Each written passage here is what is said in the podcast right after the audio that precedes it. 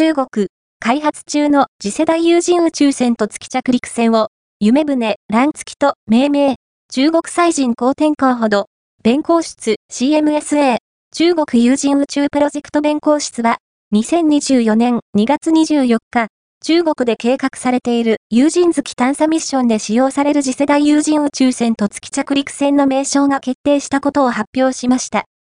最終更新、2024年2月28日11時台発表によると、次世代有人宇宙船は、夢船、無臭、メングズフと命名されました。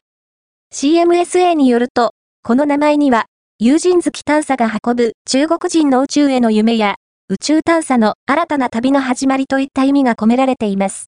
夢船は、有人月探査ミッションで使用される月面着陸ミッション用クルー3名と宇宙ステーションミッションで使用される地球近傍用クルー7名の2種類が開発される予定で、このうち月面着陸ミッション用のバージョンは夢船 Y と呼ばれています。中国語の月をピンインで表記した YUE の頭文字を付け足したもの。月着陸船は毛沢東の死、過剰急天覧、月、天に昇り月をつかみ取るに由来する、乱月、乱月、ラヌーと命名されました。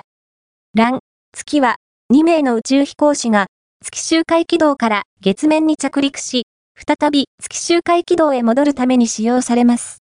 次世代有人宇宙船と月着陸船の名称は、2023年8月から9月にかけて、CMSA が一般公募を行い、約2000件寄せられた応募の中から専門家によって選ばれました。